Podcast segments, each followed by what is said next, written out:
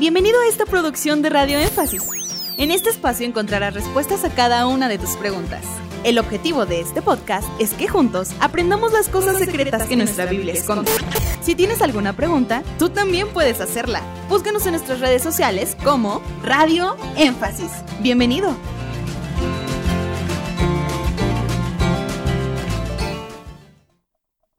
¿Existen los viajeros del tiempo como lo prueba la ciencia?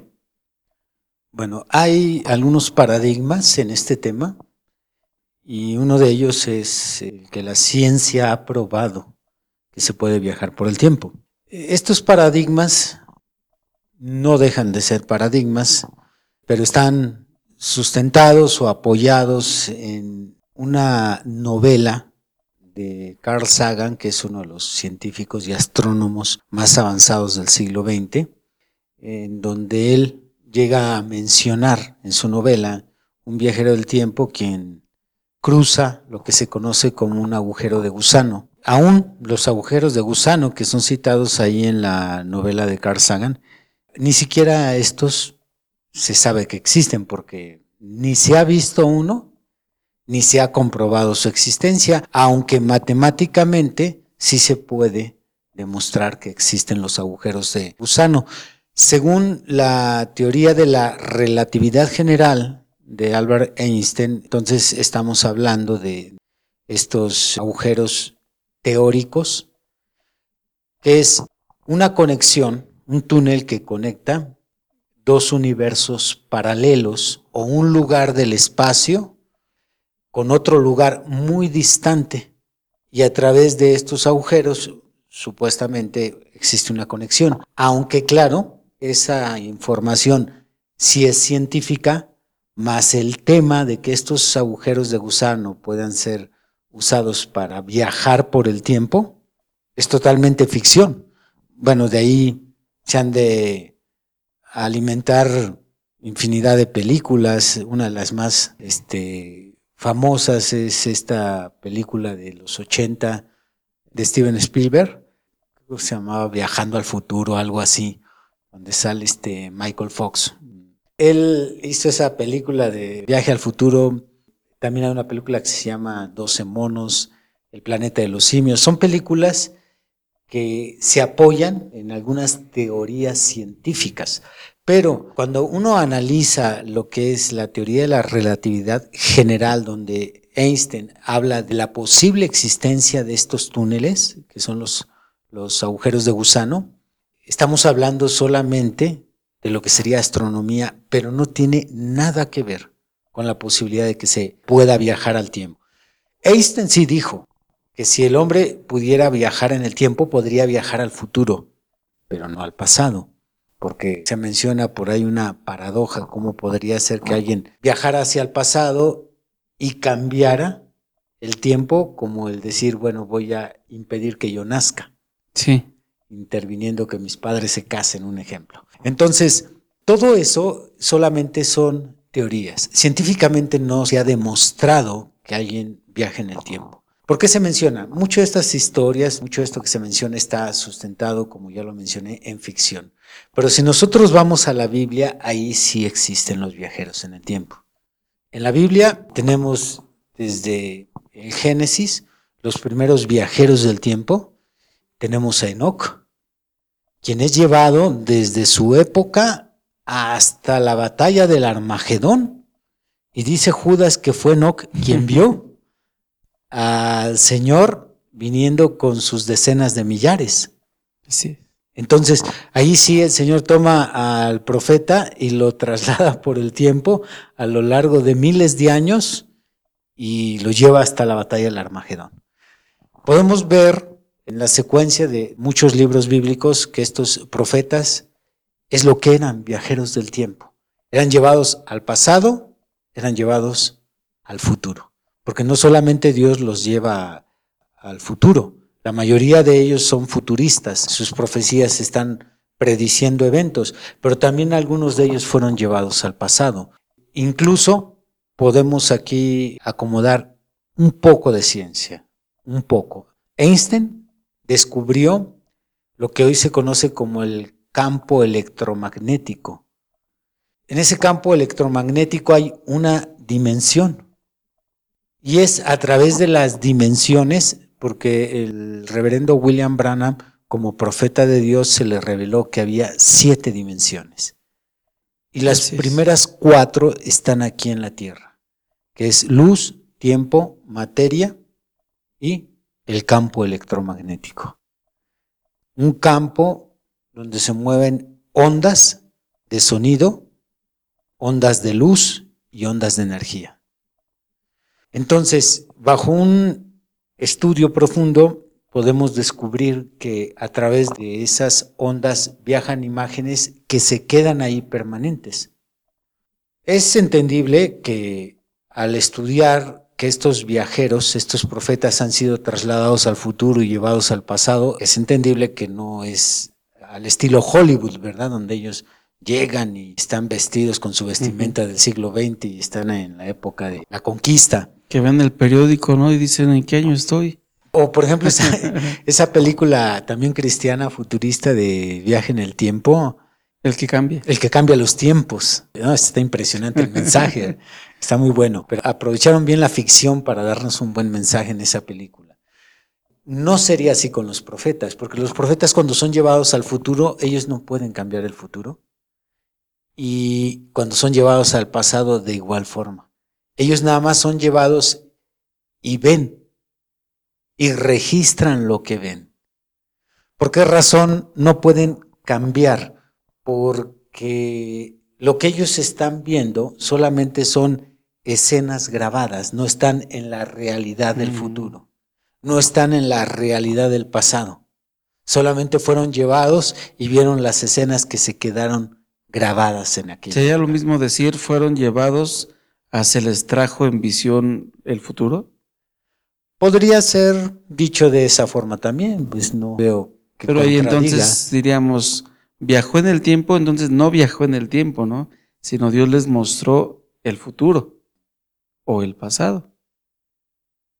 Podría ser más adecuado decir que sí fueron llevados porque el texto bíblico dice, ven y te mostraré. Y me llevó a un monte alto, no me trajo, me llevó a un monte alto.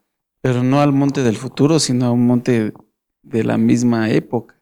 Eh, no, ¿Pudiera ser? No, porque cuando nosotros vemos que Juan fue llevado a un monte alto, estaba en Jerusalén, ese monte que él vio, porque es donde se asienta la gran ciudad, y Juan estaba en la isla de Patmos, estaba en el mar Egeo. Entonces, él está en Asia y él es llevado a Jerusalén. Ahí está el, viaje. Exactamente. Le pillamos, hermano. No, yo nada más hago las preguntas para que lo entiendan mejor. no que yo no entienda todo, porque por eso estoy en ese programa escuchando las respuestas. Pero entonces, estos viajes en el tiempo o viajeros del tiempo, que también se han redactado tantos testimonios, ¿no? que incluso salieron en el periódico o el gobierno tiene secretamente escondido archivos de alguien que viajó, todas esas cosas, usted está diciendo que no son ciertas. No, todo eso es fábula y creo que estas ficciones o estas historias que se alimentan de ficción no tienen ningún sustento científico, ninguno. Pienso que Puede haber coincidencias en parecido de personas porque luego salen famosas fotografías. Véanlo en este año y ahora véanlo este año.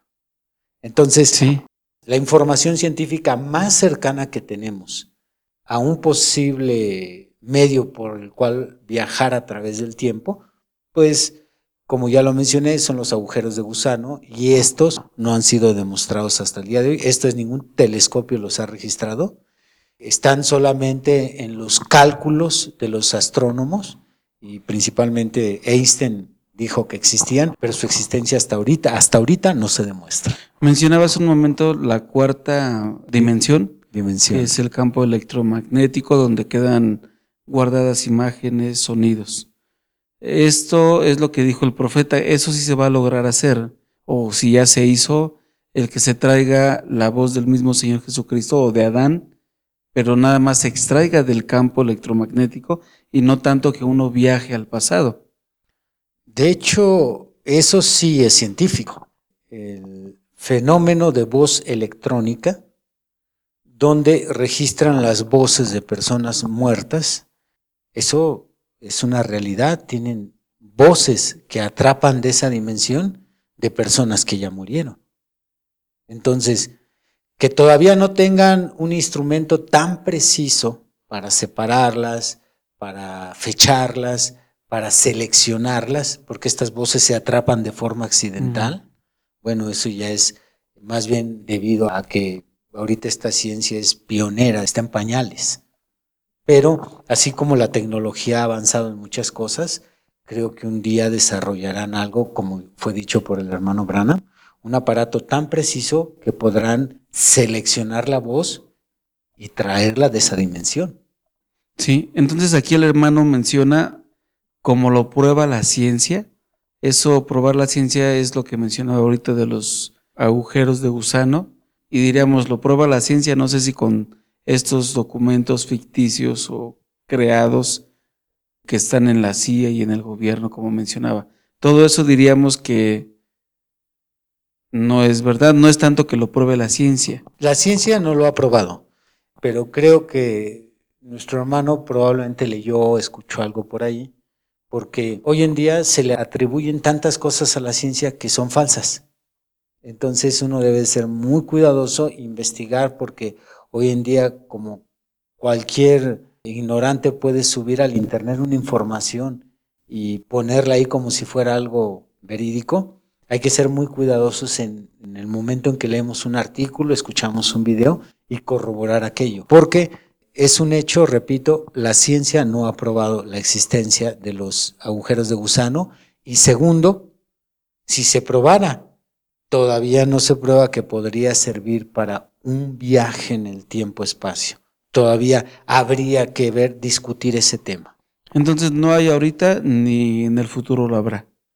No lo sabemos, si el Señor tarda en venir, no lo sabemos. Hoy en día con los adelantos tecnológicos se han confirmado la existencia de teorías o la existencia de entidades que anteriormente en teoría solamente se mencionaron.